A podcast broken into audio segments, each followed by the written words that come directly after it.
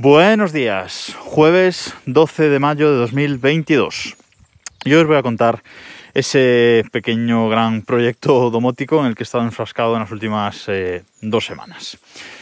La base de todo, o el origen de todo esto, viene porque eh, mi padre quería eh, poner una pantalla para visualización de datos eh, en donde está la zona de la piscina en la casa del, pueblo, lo que es la casetilla esa que tenemos para la, para la piscina. Mi padre quería ahí una pantalla en la que poder ver pues la hora y diferentes datos, diferentes datos de temperatura, sobre todo, de cosas que están pasando pues en, casa o en la zona de piscina, etc. Ahora, ahora os concreto.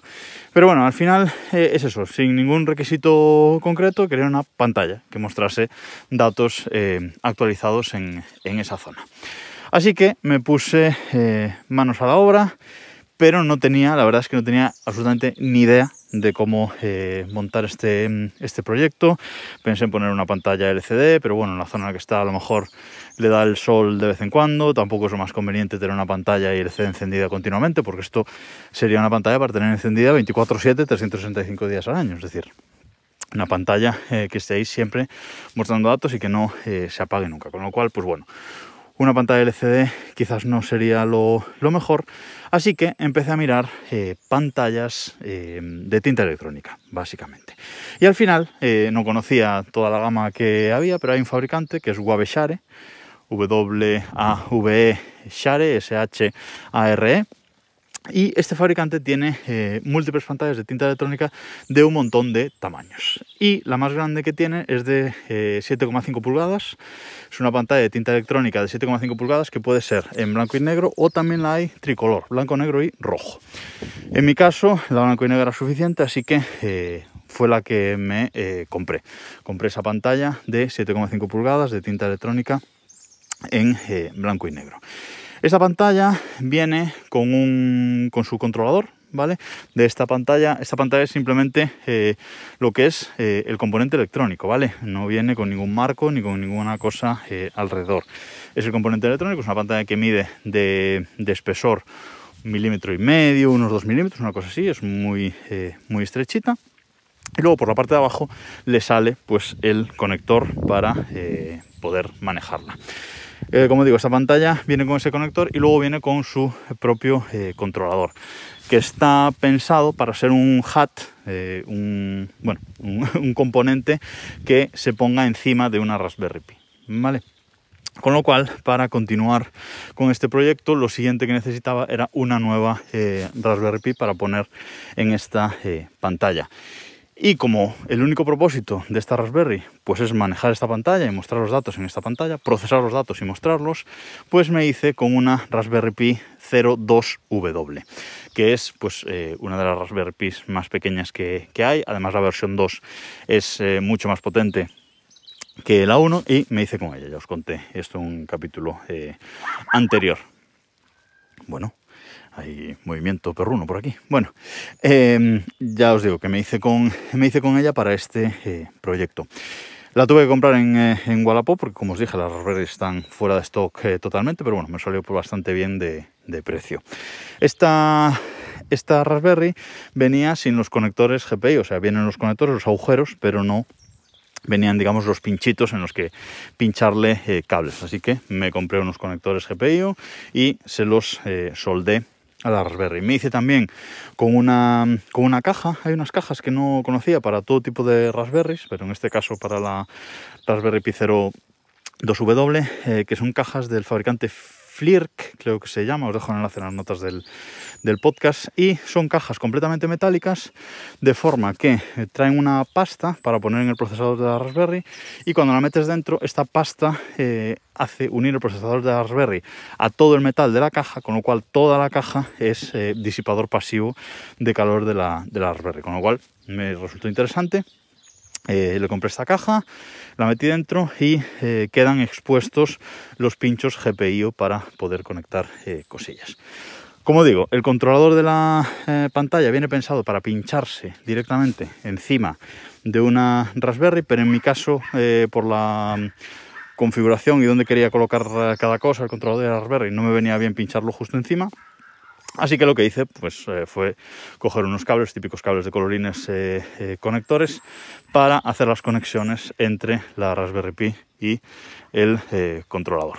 Para alimentar esta Raspberry, pues un simple cable micro USB por un lado y USB A por el otro y un adaptador de corriente típico de cargar cualquier teléfono móvil de 5 voltios 1 amperio, totalmente suficiente para alimentar esta Raspberry bueno, ¿y qué hice con todo este eh, hardware? Pues comprarme un marco de fotos en el chino, básicamente. Un marco de fotos con el marco blanco y bastante ancho, un marco de fotos de, un espesor de unos 3, de un ancho de unos 3 centímetros, ¿vale? Porque lo que hice fue poner esta pantalla en el marco de fotos, un marco de fotos en el que la pantalla queda bien ajustada por arriba y por los laterales y por abajo nos van a quedar un par de centímetros o centímetro y medio, que es por donde sale el conector de la pantalla. Así que, bueno, me hice ahí unos eh, cartones muy bien eh, hechitos para eh, ponerlo en esa parte y de forma que cuando miramos el cuadro vemos la pantalla en la parte de arriba y en la parte de abajo pues se ve un trozo de, de cartón blanco que queda súper súper bien y súper curioso y ahí se ve la pantalla. Y dentro, ¿por qué quería el marco el marco que fuera bien ancho. Bueno, porque dentro del marco, utilizando eh, por spam, etcétera, pues metí dentro lo que son los cables de la pantalla y el controlador. El controlador de la, el controlador de la pantalla va ahí metido dentro de lo que es el propio eh, marco, con lo cual no se ve. Y del marco solamente hice unos agujeros en lo que es la tapa de atrás de este marco del chino y a través de esos agujeros lo único que sale de dentro son los cables, que en concreto son 8 cables, quiero recordar, 8 cables conectores que van a la Raspberry Pi. La Raspberry Pi luego va enganchada por detrás, a esa parte de atrás del, marco, pues esa Raspberry Pi pequeñita eh, no va pegada realmente, le he puesto dos tornillos por dentro para que vaya más fija, pero bueno, se podría pegar también. Así que va, eh, queda colgando por detrás de ese eh, marco. Con lo cual, en un empaquetamiento muy concreto, pues está todo muy compacto. Y solamente nos falta llevar un enchufe a donde queramos poner esta pantalla o un cable de alimentación y enchufarla para que funcione. En nuestro caso concreto, pues hemos llevado un, cable hasta donde hemos puesto la pantalla e incluso detrás de lo que es el marco queda el adaptador de corriente y el cable y todo y no se ve. Lo único que se ve llegando al marco es un cablecito eh, blanco y nos ha quedado súper curioso. Os voy a... De todo esto, que estoy hablando de todo este hardware, os voy a dejar varias fotos en el post de este, de este podcast para que lo veáis. Porque es un proyecto que he estado trabajando, como digo, un par de semanas desde cero, desde no saber eh, cómo hacerlo. Eh, y creo que me ha quedado bastante curioso, ¿por qué no eh, decirlo? Bueno, en definitiva, ¿qué se muestra en esa pantalla? Bueno, pues en esa pantalla lo que se muestra es, lo que he hecho es dividir, poner unas líneas, ¿vale? Que divide la parte superior y la parte de abajo de la pantalla. En la parte de arriba, arriba a la izquierda, en grande, aparece la hora, la hora actual, y en la derecha aparece el día de la semana eh, y debajo el día del eh, mes. Pues por ejemplo, jueves 12 de mayo de 2022. Y en la parte de abajo, esa parte de abajo la he dividido también con, tres líneas y la he dividido en cuatro partes.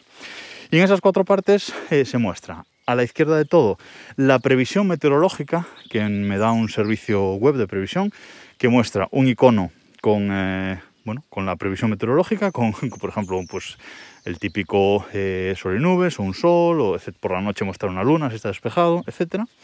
En la parte de abajo la temperatura máxima y mínima prevista para ese día. En el siguiente cuadro a la derecha muestra la temperatura exterior real eh, de ese momento en, la casa del pueblo. Eh, en el cuadro siguiente de la derecha muestra la temperatura del agua de la piscina, ¿vale? Y como nosotros tenemos la piscina cubierta, aunque se puede abrir, pues también en el último cuadro de información lo que se muestra es la temperatura, eh, bueno, la temperatura y la humedad de, eh, que hay dentro de esa eh, cubierta.